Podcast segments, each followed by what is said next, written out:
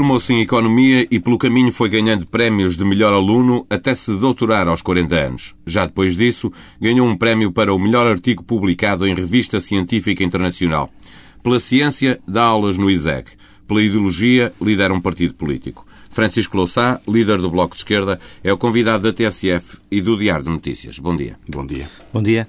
O Bloco de Esquerda é um dos partidos proponentes da Comissão de Inquérito uh, ao Frustrado Negócio uh, eh, PT-TVI. Está convencido de que José Sócrates mentiu ao Parlamento sobre uh, o seu conhecimento da operação? A Comissão de Inquérito ainda não começou a funcionar. Quando a propus, e os partidos todos mantiveram muita reserva para rapidamente se perceber que era a única solução, porque o Parlamento tem uma obrigação de fiscalizar a atividade do Governo. E uma grande intervenção eh, na comunicação social, eventualmente para a condicionar, como foi toda a operação da PT eh, ou da ongoing sobre a TVI, eh, exige um esclarecimento de transparência absoluta. O Primeiro-Ministro eh, apresentou este, esta iniciativa sob vários ângulos diferentes, como não conhecendo, como não tendo informação formal e, portanto, importa esclarecer por completo para que fique regra sobre a atuação dos governos, qualquer governo que seja, na sua relação com a comunicação social, importa esclarecer como é que o governo atuou. A Comissão de Inquérito quer, portanto, saber factos. Eu não tiro nenhuma conclusão antes dela fazer as suas audições, obter a documentação necessária e tirar conclusões. Porque os factos não podem ser eh, torcidos por uma intenção política. Nós não estamos a julgar o Primeiro-Ministro. Estamos a apurar a verdade dos factos sobre como é que o Governo terá agido ou não no contexto da sua relação questão, com a PT a e com a TV. já não é saber, na sua opinião, se mentiu ou se não mentiu, ou se tinha conhecimento não, não, ou não, não, mas se interferiu no negócio? Esse é o objetivo da Comissão de Inquérito, é saber se, que tipo de interferência houve ou não houve do Governo na operação da PT para, para comprar a TVI e se faça isso, o, o Primeiro-Ministro deu informações verdadeiras ou não ao Parlamento quando disse que não conhecia o negócio. Se assim se concluir, assim os factos o dirão. Agora, o que eu acho é que não se pode aceitar nem que o Parlamento ou o país fique na ignorância eh, ou na perplexidade perante uma atuação do Governo que, no que tem que ver com comunicação social, tem que ver, portanto, com a responsabilidade pública e eh, a informação na sua liberdade e na sua capacidade de atuação. Mas, por outro lado, também lhe devo dizer que não concordo de forma nenhuma, e o Bloco de Esquerda opõe-se terminantemente a qualquer jogo político sobre a Comissão. Eh, a Comissão foi usada por candidatos do PSD como um instrumento da sua luta interna para as, para as suas eleições. Isto é indignificar o Parlamento. Eh, já houve quem dissesse que tirava conclusões antes de saber se é possível tirar conclusões. Isto significa reduzir a política eh, à expressão mais demagógica. E já vi mesmo o PSD pedir a vinda do Procurador-Geral da República ou documentos judiciais. Ora, o Parlamento não é, não quer ser, não vai ser, e o Bloco de Esquerda não aceita que seja, uma instância de recurso para decisões da própria Justiça. A Justiça fez bem ou fez mal, mas é segundo as regras da Justiça e avaliada no âmbito da Justiça. Nós tratamos exclusivamente de aspectos políticos. É por isso que não me interessam escutas, não interessa nada que não sejam os factos da ação política do Governo. Mas a verdade é que uh, o, P, o, o, PSD e o Bloco de Esquerda coincidiram na proposta dessa, dessa, desta comissão de inquérito. Portanto, há aqui uh, um, uma, uma, iniciativa comum. Depois, é óbvio que uh, esta, esta comissão de inquérito terá sempre um, um, âmbito político, terá sempre conclusões que serão interpretadas politicamente. Com certeza. Pronto. O que eu lhe perguntaria é o seguinte: se a verdade dos factos, como lhe chamou, viesse a apontar no sentido de uma, de, uma, de, uma, de uma eventual mentira do Primeiro-Ministro ao Parlamento, que conclusões políticas tiraria o Bloco de Esquerda? Bem, é, bom, o Bloco de Esquerda fez esta proposta, o PSD eh, depois apoiou-a e os outros partidos da oposição todos apoiaram-na, porque houve um acordo geral sobre eh, esta obrigação do Parlamento de obter o esclarecimento completo. E este é nosso dever perante o país. Agora, eu não vou tirar nunca nenhuma conclusão antes das conclusões da Comissão de Inquérito, porque tenho que valorizar o trabalho rigoroso que a Comissão de Inquérito tem que fazer. Eh, e só os factos é que podem tirar conclusões. Nós não fazemos da Comissão de Inquérito nenhum alvo pessoal estamos a fazer um levantamento político de como é que o governo atuou no contexto da PT. E percebemos já enormes contradições. Administradores da PT que disseram que comunicaram ao governo no dia 23, que depois comunicaram no dia 24, comunicaram que o governo que o negócio tinha começado e que já tinha acabado. O governo depois no dia 26 decide acabar um negócio que já lhe tinha sido comunicado que tinha acabado. Eh, há um administrador da PT que vai para Madrid com um contrato feito que, por visto, não tinha sido discutido na administração da PT para a compra da TVI. Tudo isto é um mar de confusão. E o que o país exige simplesmente é eh, o rigor dos factos e a informação concreta. Perante ela tiraremos todas as conclusões políticas. Mas se o que me quer perguntar é se é isto que fragiliza o governo, isto exige esclarecimento. O governo hoje está fragilizado por outras razões muito mais profundas. Mas, mas pode ficar mais fragilizado ainda. Bem, veremos as conclusões. Veremos as, são as conclusões concretas que têm que dizer uh, como deixa, é que o deixa, Parlamento Deixa-me chamar a atenção atuar. aqui também para um outro ponto. É, esta comissão vai estar a trabalhar cerca de dois meses. Espero até que menos. Até menos. Mas essa vai ser a janela de oportunidade para poder haver eleições em Portugal uh, este ano. Esta comissão Isso vai tem... condicionar ou não os trabalhos de, e, a conclusão e o relatório da De comissão? forma nenhuma. De forma nenhuma. A Comissão tem que fazer o seu trabalho sério, tem que ouvir quem tem que ouvir, tem que fazer as perguntas sérias, tem que ser rigorosa, tem que ser profunda e tem que tirar conclusões em pouco tempo. Mas não há nenhuma relação entre esta Comissão e qualquer jogo político de eleições antecipadas. Eu sei que o Primeiro-Ministro é hoje um general perdido no seu labirinto e não quer outra coisa senão repetir eh, o episódio Cavaco Silva de 1983 e provocar eleições com qualquer crise artificial. Ora, os portugueses não toleram, acho eu, que se jogue à crise política. Precisamos de soluções, de alternativas, de respostas à pressão internacional, ao colapso financeiro, às dificuldades orçamentais, à crise económica, às respostas sociais. E, portanto, ninguém quem quer que faça da política um jogo de poder está condenado perante a democracia. Nós agora temos de ter toda a responsabilidade. E, portanto, é por isso que a Comissão de Inquérito tem o seu lugar. O debate sobre o Programa de Estabilidade e Crescimento é o debate essencial do país. O debate sobre a economia, as finanças, as relações internacionais, o futuro da Europa é o debate decisivo para os portugueses. E é aí que se vão fazer sempre escolhas se ao longo diz, dos anos. Se diz que o Governo já está fragilizado e, portanto, não é preciso esta Comissão de Inquérito para o fragilizar. Não, não é esse Eh, o objetivo da Comissão de Inquérito. É mas, saber a verdade. mas mas diz que o Governo já está fragilizado. O, o- o que falta para que um partido da oposição apresente uma moção de censura a este Governo que é minoritário no Parlamento? Bem, quem tem procurado provocar crises artificiais é o Partido Socialista, por um jogo político. O Partido Socialista não aceita, José Sócrates em particular, não aceita governar sem maioria absoluta. E por isso o jogo dele não é responder ao país. E é, pelo contrário, usar qualquer pretexto para precipitar eleições. Foi o que fez a propósito da Lei das Finanças Regionais. Eu acho espantoso que, quando o Presidente da República promulgou a Lei das Finanças Regionais, que introduzia critérios mais rigorosos do que os do passado, que foram laxistas, desastrosos, desorçamentais e prejudiciais ao país no facilitismo em relação à Madeira, do qual, aliás, este governo, José Sócrates, foi um dos grandes promotores do laxismo. Mas quando houve uma lei com mais rigor e o Presidente eh, promulgou, o primeiro partido que veio eh, eh, registar essa decisão do Presidente foi o PS. E veio felicitar o Presidente. Ora, há três meses atrás, esta lei provocaria eleições antecipadas. Ora, é este jogo do diz que não diz que acho que não é aceitável Mas, na mas política. como é que se explica aos eleitorados de cada um dos partidos da oposição que, sendo os partidos da oposição tão críticos com este governo, e no caso do Bloco de Esquerda diz que o futuro do país está a ser posto em causa com, com este tipo de políticas, como é que se explica isso e, ao mesmo tempo, se deixa que este eh, eh, que seja o Partido Socialista e José Sócrates a continuar a governar? Bem, mas é que o o José Sócrates tem neste momento o apoio do PSD e do CDS no orçamento. E o orçamento e o programa de estabilidade e crescimento são as discussões sobre a política do país. As moções de censura que o Bloco de Esquerda já apresentou são a rejeição do orçamento e foi a resolução para rejeitar o programa de estabilidade e crescimento, em que tivemos o cuidado detalhado de apresentar as alternativas sobre a política social e económica. E o PS sabe que tem desse lado, do seu lado, os partidos da direita. E, portanto, eh, a discussão que importa aos portugueses é sempre sobre alternativas. E é isso que se vai disputar. E vai disputar intensamente. Saber se há ou não há outra forma de consolidação orçamental. E eu digo que existe. Acho que é possível reduzir o desperdício e cortar 3 mil milhões de euros no desperdício, na extravagância, nas mordomias e nas benesses já este ano. Portanto, é possível fazer um ajustamento orçamental de mais de 2%, ao contrário dos objetivos medíocres do governo. Bastava retirar mil e tal milhões de euros que se, despende, que se pagam no offshore da Madeira.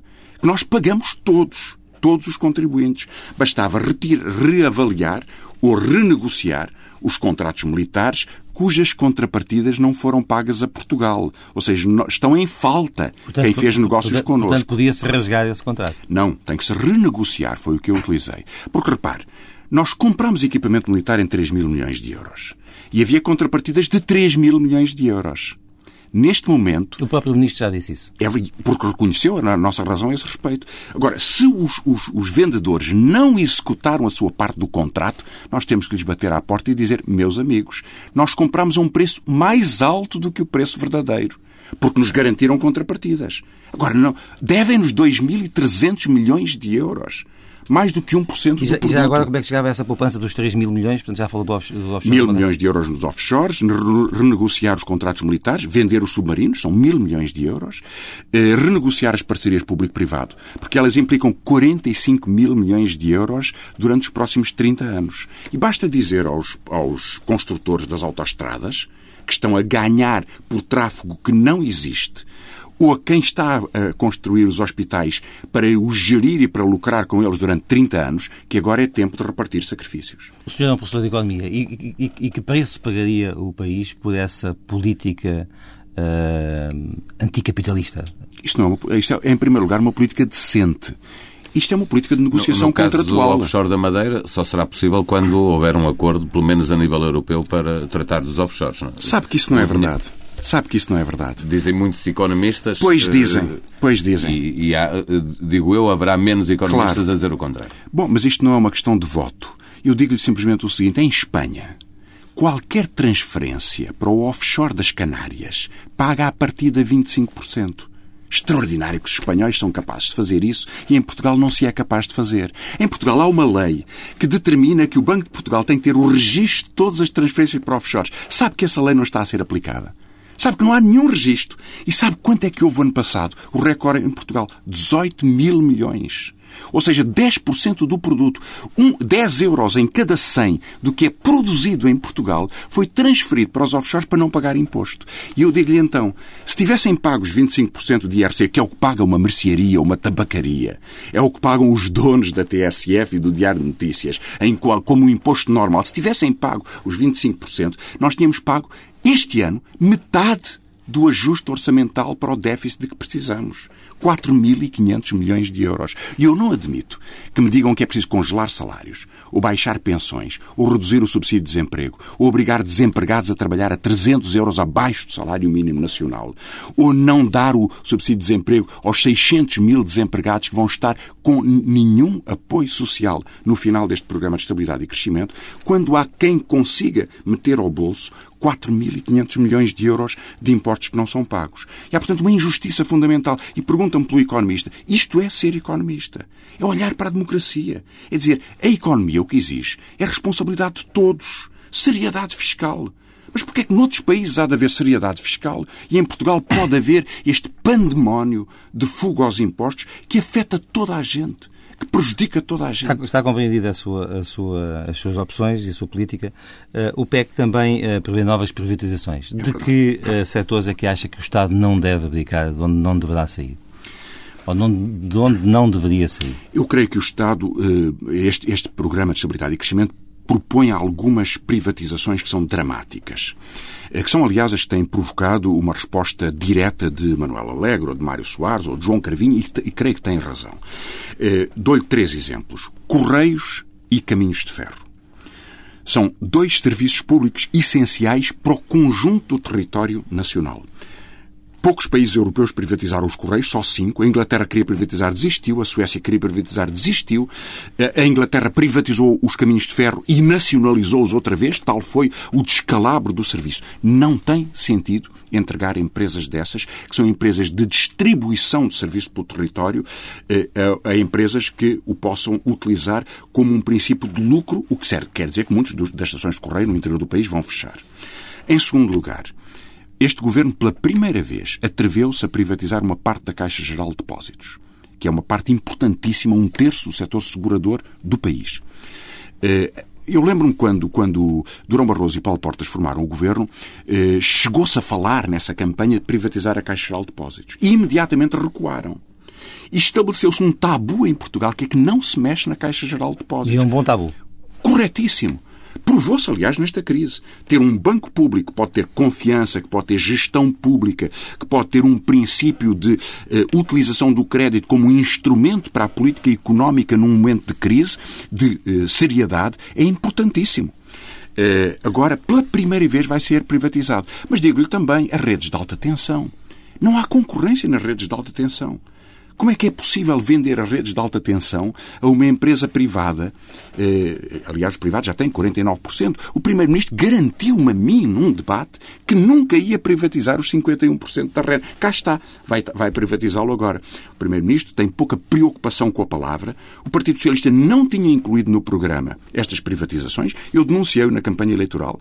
Disse que era um, um capítulo secreto do programa. Nunca podia imaginar que fosse uma parte tão importante da economia que fosse ser privatizada privatizada. Acha de manter a Golden Share que mantém na, na PT e que tantas polémicas tem criado ao longo do, dos tempos? Acho que sim.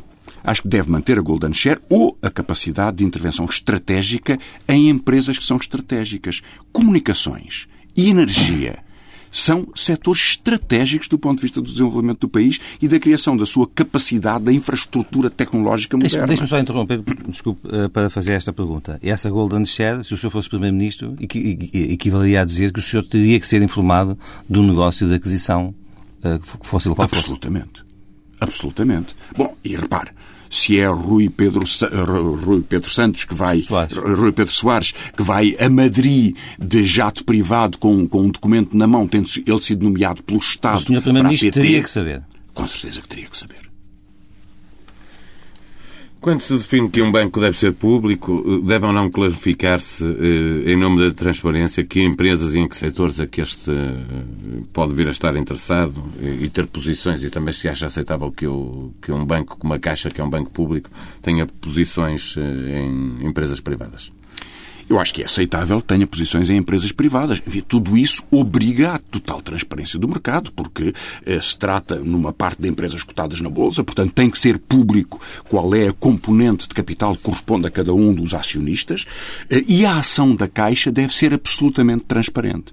A Caixa não pode ser um instrumento de jogo de poder do governo eh, para nomear um administrador a Simpor, por exemplo, ou para arranjar, digamos, uma reforma dourada para ex-ministros.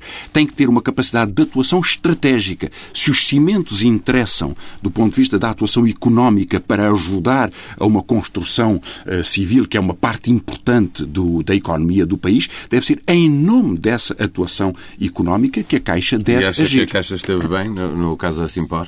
Acho que a Caixa fez muitíssimo mal, eu contestei na altura, como bem se lembrará. Tive discussões acaloradas com o Ministro das Finanças, porque a Caixa comprou uma parte de Manuel Fino, dando-lhe a opção de recompra sem risco, uns anos depois, eh, por 25% acima do, do valor de mercado. Perdeu 62 milhões de euros. 62 milhões de euros. Eu acho que não se brinca com o dinheiro dos contribuintes e, com, e temos de ter, nós todos somos acionistas da Caixa, o direito democrático de exigir que o Governo preste contas e que a Caixa preste contas pela sua atuação económica. E, portanto, a Caixa agiu mal nesse, eh, nesse negócio. E eu já vi até Manuel Fino vir dizer que queria agora recuperar os direitos de voto e, da Caixa. E coisa agora acha que a Caixa esteve bem na guerra entre brasileiros pelo controle da Simpor? Eu acho que não se deveria ter facilitado o controle da Simpor por um jogo de concorrência entre duas empresas brasileiras para a sua, para a sua internacionalização. É evidente que eh, naquele mercado tem que seguir regras.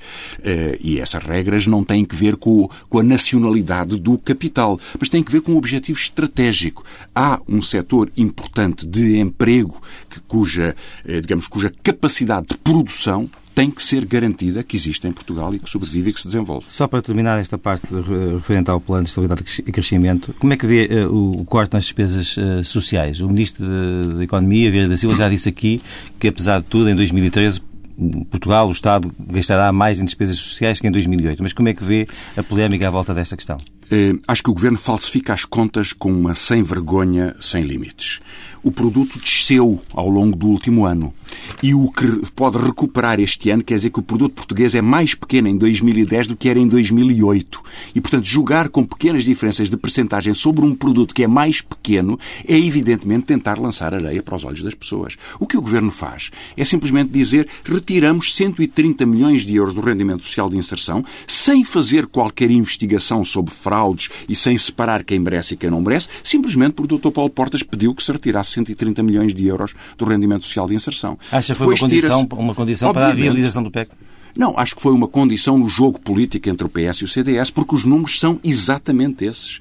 130 milhões de euros, dizia Paulo Portas na campanha eleitoral, porque acha que é aos pobres que se tem que retirar dinheiro para o ajuste orçamental. 130 milhões de euros. Cá está José Sócrates a retirar do rendimento eh, social, quando nós sabemos, aliás, que dos 300 mil desempregados que ainda recebem subsídio de desemprego agora e que já não vão receber daqui a três anos, quando acabar o Programa de Estabilidade e Crescimento, só vão poder bater à porta do rendimento social. Portanto, não vão ter nada, nem aqueles 80 euros eh, por pessoa, por família, que, vai, que é dado pelo rendimento social de inserção. Mas o Governo tira 600 milhões de euros também da dotação orçamental da Segurança Social. Portanto, vai reduzir, eh, congelar, o que quer dizer retirar a inflação no conjunto das pensões, reduzir o conjunto das despesas sociais. Como dizia, aliás, o Pedro Dão e Silva, isto é dramático, diz ele, porque os mais pobres é que vão pagar o ajustamento orçamental. Sempre tem sido assim em Portugal. E é por isso que eu sinto uma revolta enorme de muita gente que sente que o Partido Socialista é hoje um partido totalmente vendido às políticas liberais mais agressivas sobre os pobres. É o que acontece com o, subsídio de desemprego também. A limitação do total do subsídio de desemprego e das prestações sociais leva o Governo a propor que se possa impor a uma pessoa que tem subsídio de desemprego a obrigação de ir trabalhar por um pouco mais do que o subsídio que recebia, que era pode vir a chegar a ser metade do seu salário anterior. Eu tenho, aliás, aqui uma, uh, um documento eh, publicado no, pelo Governo. No Instituto de Formação Profissional e de Emprego, oferecem-se postos de trabalho a 2 euros por hora. Esta mulher da limpeza que trabalhasse a 2 euros por hora, oferta do Governo, se trabalhasse 40 horas, faça a conta comigo, se trabalhasse 40 horas por semana, ganhava 320 euros por mês. Ou seja, menos que o salário mínimo nacional. Para chegar ao salário mínimo nacional, tinha que trabalhar 60 horas por semana. Todas as semanas, todos os meses, todos os anos. É isto que o Governo está a oferecer aos desempregados.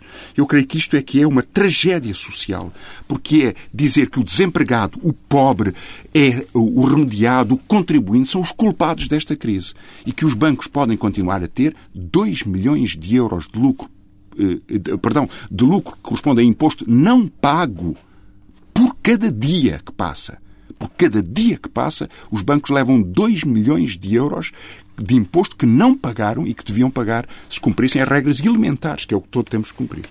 Francisco Louçã, vamos olhar para o Bloco de Esquerda, eh, perguntar-lhe como interpreta a discrepância dos resultados obtidos pelo Bloco de Esquerda nas eleições legislativas. Teve cerca de 10% e depois caiu quase para metade eh, nas autárquicas. Isto mostra que o Bloco de Esquerda é um partido de protesto? Não, mostra que o Bloco de Esquerda não é ainda um partido autárquico. Não somos ainda, somos um partido, estamos a aprender nas autarquias. Sempre tivemos nas autarquias um resultado muito inferior ao das legislativas. Nas legislativas subimos em todas as eleições, como diz, é um resultado histórico, extraordinário, que tínhamos 10%, ou seja, o Bloco de Esquerda conseguiu evitar a maioria absoluta, o nosso objetivo fundamental. Duplicámos a nossa bancada, somos o único partido que ao longo de toda a sua vida sempre subiu eleitoralmente. Eh, e nas eleições autárquicas, a implantação local é ainda um princípio de trabalho. Temos ainda poucos autarcas, alguns extraordinários, temos muitos locais onde temos 20% dos votos, eh, e autarcas que são, que são eleitos, são, que são reconhecidos pela população. Noutros casos, esse trabalho está ainda a começar. E nós temos imenso que aprender. Essa é a trajetória que o Bloco de Esquerda fará ao longo dos próximos anos e demorará muito tempo. Um partido existe para defender ideias e, obviamente, para tentar chegar ao poder para aplicar essas mesmas ideias. O, o, Bloco de Esquerda continua, eh, é a minha, é a minha opinião, uh, a parecer só que existe como partido de oposição. Dizer, quando é que dará essa volta no sentido de ser um partido que quer e deseja, deseja mesmo chegar ao poder? Mas essa é a orientação que nós temos. E a resposta que lhe dou, muito convicta, é de que hoje em dia a política portuguesa está a sofrer um tsunami profundíssimo. E que, há, que se vão criando dois polos que reorganizam por completo a política portuguesa. O polo da política liberal, da agressividade sobre os mais pobres, da fratura social, eh, que é o polo das privatizações, que é o grande acordo sobre a política do ajuste orçamental com o sacrifício sobre os mais pobres, e que exige, portanto, que haja um outro polo, uma outra alternativa, o grande partido de uma esquerda moderna, ou seja, de uma política socialista que possa conduzir o governo Portanto, o e bloco, possa o bloco, ganhar. O Bloco de Esquerda continua a, a, a apostar em fraturar para ser o líder desse, Não, desse, nós, desse queremos, polo. nós queremos responder à fratura social para constituir um partido, uma força política Que domine esse dominante polo, na que domine- esquerda. que domine esse polo. Dominante na alternativa da esquerda, que seja capaz de dizer Substituir o, pa- o Partido Socialista. o Partido Socialista não é capaz de Para conduzir um governo prazo, de esquerda. O Bloco de Esquerda ocupar o lugar que hoje eh, é ocupado pelo Partido Socialista enquanto partido que luta pelo, pelo poder? Acho que nós estamos confrontados com um desafio enorme, que é que perante o fracasso histórico do Partido Socialista como partido de governo, a sua incapacidade de ter políticas de reforma, de, de transformação social, de resposta à crise social e, pelo contrário, o seu alinhamento com a agressividade liberal, nunca ninguém imaginava, quando votou no Partido Socialista, pudesse vê-los a dizer que os desempregados têm que, ser, têm que lhes retirar o subsídio de desemprego ou lançá-los para um emprego que sabe que não vai existir para poder ajustar o orçamento de Estado. E, portanto, a minha resposta é: é preciso um partido à esquerda que tenha a força de conjugar forças muito diferentes entre si, com tanta gente que foi do Partido Socialista ou que é do Partido Socialista, com tanta gente de outras cores da política da esquerda, com ativistas sindicais, com muita gente independente, mas essa conjugação de forças é determinante para que haja um partido para governar com uma política socialista. E essa alternativa, o Bloco de Esquerda está totalmente empenhado nela. Nós não queremos ser vistos como um partido da oposição, ou um partido do bota abaixo, ou um partido da recusa. No programa de estabilidade e crescimento, só o Bloco de Esquerda fez uma alternativa escrita, orçamentada, detalhada, calendarizada, para dizer o que o Ministro das Finanças de um governo de esquerda tinha que fazer em nome da seriedade fiscal ou em nome do combate à pobreza, em nome desta, desta exigência de mobilização democrática perante a emergência eh, com a qual nós estamos confrontados. E queremos ser medidos assim. O Bloco de Esquerda vencerá se for visto como um partido capaz de ser protagonista dessa convergência, parte importante dessa convergência para fazer um partido que governe e que seja uma resposta eh, para uma nova, uma, uma nova etapa, uma nova era da política da esquerda que seja responsável pelas suas palavras. É na, é na perspectiva desse, da criação desse polo que o Bloco de Esquerda avançou, não sei se extemporaneamente para o, o apadrinhamento da candidatura de Manuel Alegre à presidência da República. Não, nós não apadrinhamos. O Manuel Alegre disse muito bem que não é candidato do Bloco de Esquerda, como não é candidato Mas do... é um candidato apoiado pelo Bloco de Esquerda. Sim, mas é um candidato in- independente e suprapartidário. Ou, ou eu pergunto-lhe, é um candidato apoiado por si, não pelo Bloco de Esquerda? Não, a decisão do Bloco de Esquerda é coerente desde sempre. Na convenção do Bloco de Esquerda, enfim, reveja o que o Diário de Notícias escreveu a esse respeito, aliás, cá está. Esquerda pode convergir no apoio candidato a PR, era exatamente o que se dizia, porque nós tínhamos a concepção clara, primeiro, que era preciso um candidato de convergência, segundo, que essa convergência já estava em caminho, e dizíamos nas resoluções da, da convenção com toda a clareza que Manuel Alegre tinha sido o protagonista dessa, dessa convergência. E em Aonde? conta esses Porque tinha factos, feito o que é que- como é que vê eh, o pedido de alguns militantes do Bloco de- para haver uma convenção eh, em que permita discutir novamente as eleições presidenciais? Bom, Acho naturalíssimo, repara. eh, Como sabe, na Convenção havia duas correntes minoritárias, tiveram cerca de 20% dos votos eh, e elegeram 17 membros da Mesa Nacional do Bloco. Quando nós votámos o apoio a Manuel Alegre, houve duas pessoas, duas dessas pessoas, que votaram contra. E, portanto, têm o direito de pedir uma convenção extraordinária. Enfim, que agora, ela se realize eh, ainda este ano para discutir esse tema? Eu ouvi os promotores dessa iniciativa constatarem que estavam longíssimo de ter qualquer apoio significativo eh, que permitisse convocar essa convenção. Agora, os militantes do Bloco de Esquerda conhecem muito bem o trajeto que nós fizemos a este respeito e decidiram na convenção. Porque o trabalho que foi feito de convergência política e de diálogo com Manuel Alegre, mas com outras pessoas independentes na esquerda portuguesa, vem de há muito tempo e é uma escolha estratégica firme. Porque quando Manuel Alegre votou contra o Código de Trabalho, ou quando defendeu os professores, ou quando defendeu o Serviço Nacional de Saúde, ou quando juntou as esquerdas na aula magna ou no Teatro da Trindade, estava a fazer o que nunca tinha sido feito em Portugal. E abrir essa porta é criar esperança e criar responsabilidade. É dizer, ninguém chega lá sozinho. É preciso juntar forças com coerência.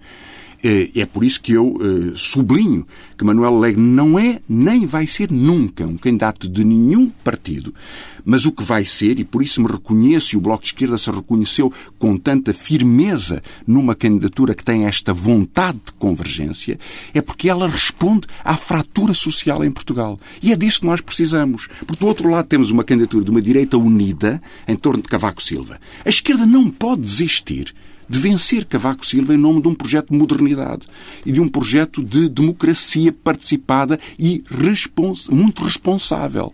Essa responsabilidade democrática é o que uma candidatura por uma economia com políticas sociais de justiça económica tem que eh, mobilizar. E é isso que nós faremos.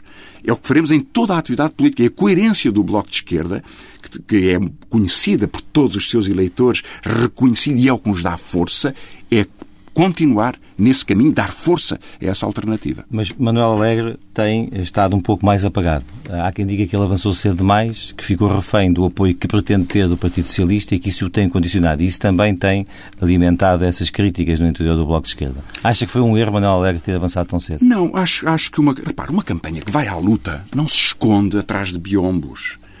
Dá a sua cara e dá a cara por ideias. A força que a candidatura de Manuel Alegre tem é precisamente responder claramente sobre o programa de estabilidade e crescimento. Numa perspectiva de esquerda, não foram tímidas os comentários que ele fez ao PEC, por exemplo? Acho que foram sobre os aspectos absolutamente essenciais criticou as privatizações, criticou a política social, criticou a política económica e apontou uh, as grandes ideias que devem mover uma candidatura presidencial. Repara, um candidato presidencial não é um candidato de um partido de oposição nem de um partido de governo. Não é um candidato de partidos, não são eleições legislativas. Não acha... São eleições presidenciais, tem que trazer um projeto presidencial. E o projeto presidencial dá força à candidatura de Manuel Alegre e o seu reconhecimento em setores tão diferentes é o combate à desigualdade e o combate à injustiça. Não Isto acha, é um que, não acha que ele, neste momento, é um espírito menos livre, então? Eu acho que ele é cada vez mais livre. E ele demonstrou, eh, com todo o seu trajeto, primeiro, que é uma voz independente. Em segundo lugar, que não se cala perante as exigências de, do rigor e do combate democrático e, em Portugal. Fernando Nobre, eh, outro candidato que está numa área eh, que aliás já foi apoiante do Bloco de Esquerda, não é uh, um candidato que possa colocar os militantes do Bloco de Esquerda perante a dúvida sobre quem apoiar?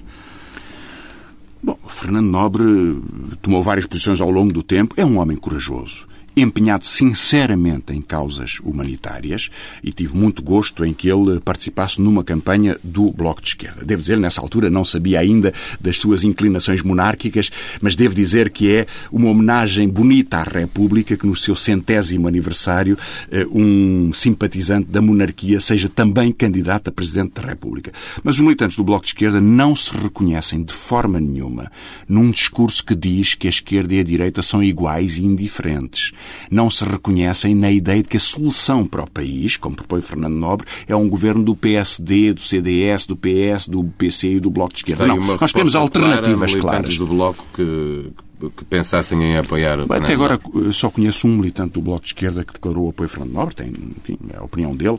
Eh, não creio que isso tenha muito significado. Eh, de qualquer forma, o debate político é um debate sempre aberto. E eu creio que nós fazemos escolhas. O Bloco de Esquerda é coerente. Não perde a sua coerência e não se distrai da sua coerência. Convergência de forças, mobilização, respostas claras na política de esquerda. E nós somos uma corrente de alternativa e de resposta ao governo Sócrates e às suas políticas liberais e ao seu apoio à, à, à direita, como nunca existiu em Portugal. Isso dá-nos uma força extraordinária. E é uma força de diálogo, porque o Bloco de Esquerda sabe que só será possível criar uma esquerda para vencer com uma grande convergência de forças e uma grande abertura. E é isso que faz de nós uma força como nunca existiu na esquerda portuguesa. Portanto, se tudo correr bem, normal em política, lá o veremos em janeiro, no palco, com José Sócrates a apoiar Manuel Alegre. Eu nunca estarei ao lado de, de José Sócrates em nenhuma política concreta. Ao Manuel Alegre, não, é que Manuel Alegre não depende de, de, de mim, como não depende de José Sócrates, tenha a certeza. Depende de si próprio, da sua própria palavra. É um candidato que está acima de qualquer desses partidos. E é esse candidato que eu apoio. E é com esse candidato que eu estou. E é nesse candidato que eu me reconheço. Se José Sócrates se reconhece ou não, ele tem sido muito silencioso a esse respeito.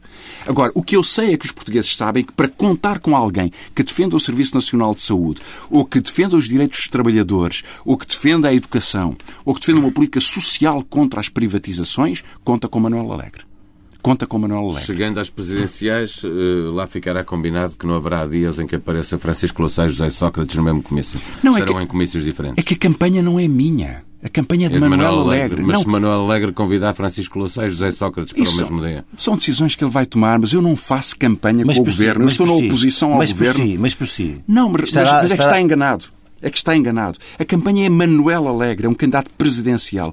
É um candidato presidencial com o qual eu me identifico. Porque me identifico politicamente. Eu não faço jogo político apoia, com ele. Apoia, apoiar a Loa hum. e, e, e, não vai, e não vai, digamos, estar a limitar a sua presença à, à existência de determinadas circunstâncias. Portanto, num mesmo comício, poderá coincidir com José Sócrates. No comício de Manuel Alegre, eu sei o que vai acontecer vai acontecer que ele é coerente com o seu voto contra o Código do Trabalho. Não nos quer responder essa pergunta. Não, não, eu respondo-lhe diretamente, porque estamos a falar de políticas. Eu não estou a falar de jogo de lugares, nem de jogo de cadeiras. Estou a falar de mas, políticas. Mas nós temos é esta, a força desta candidatura... mas nós temos essa curiosidade. E ele vai acontecer, Tem curiosidade, mas é? ouça, um, um, os comícios são de porta aberta. E vai quem quer. O que eu lhe digo é o que é que faz a força da campanha. O que faz uma força da campanha, e Manuel Alegre nisso é intransigente como sempre foi, e é assim que toda a gente que o conhece o aprecia, é que não cede perante nada, não negocia apoios nenhuns. E, portanto, num comício dele, ele dirá o que sempre disse sobre a política social e económica que faz uma esquerda então, grande. Então, então, e isso dá força a quem quer conjugação então, para alternativas. Então, veremos nessa altura quem é está em cima do palco. Eh, eu faço-lhe uma última pergunta que é, não sente que pela primeira vez, a propósito desta questão presidencial, eh, a sua liderança está a ser questionada dentro do Bloco de Esquerda? Meu caro amigo, houve 20% de votos nas listas alternativas dentro do Bloco de Esquerda. Parece que não chegou a 3% o apelo para a Convenção Extraordinária. Eu acho que o Bloco de Esquerda está forte como nunca esteve. Aliás, a sondagem da TSF confirma-nos precisamente essa força do Bloco de Esquerda. E a realidade social é que a implantação do Bloco de Esquerda e a sua capacidade de resposta deriva de coerência política de saber para onde vamos, ter os olhos fixados naquilo que é decisivo. E o que é decisivo é vencer José Sócrates, é vencer as políticas liberais, é impedir o descalabro que as privatizações ou o corte nestas políticas sobre a pobreza representam para o país. O Bloco de Esquerda tem que ser uma força decisiva na política portuguesa, tem que ser a força que tem que ter a grandeza de responder às grandes desigualdades e às grandes dificuldades do país. E os portugueses apreciam-nos, apoiam-nos e constroem uma esquerda forte, porque tenho a certeza que o Bloco de Esquerda é essa força. entrevista, há pouco falava do diálogo da esquerda e da convergência que é necessário para, para um dia chegar ao poder. Essa convergência, esse diálogo, passarão pelo PCP? Com certeza. Com certeza. PCP é uma força importante na, na, na história social, importante na, na, intervenção política. Temos muitas e amplas convergências, eh, convergências parlamentares e na ação social. Repare, todas as cores da esquerda e todas as opiniões da esquerda, e sublinhando, aliás, que muitas pessoas não são de nenhum partido são independentes também, mas todas essas opiniões são determinantes para que haja uma esquerda nova. Mas tem que haver essa esquerda. Tem que haver essa esquerda, porque o Partido Socialista fracassou. Não só fracassou porque enganou os portugueses na campanha eleitoral, porque tem um programa totalmente contrário àquilo que é o seu compromisso eleitoral, mas porque a coerência da sua política é o ajuste orçamental contra os sacrificados que são os trabalhadores. E essa força nova dos, dos, trabalhadores, dos mais jovens, dos reformados, da luta popular, de uma esquerda socialista com alternativas concretas, essa resposta de um governo que possa trazer modernização, democracia, responsabilidade, justiça, é isso que o Bloco de Esquerda fará e falo-á em diálogo e em convergência com todas as esquerdas no país. Francisco Lassá, bom dia. Muito obrigado por ter vindo à TSF e ao Diário de Notícias. Muito obrigado.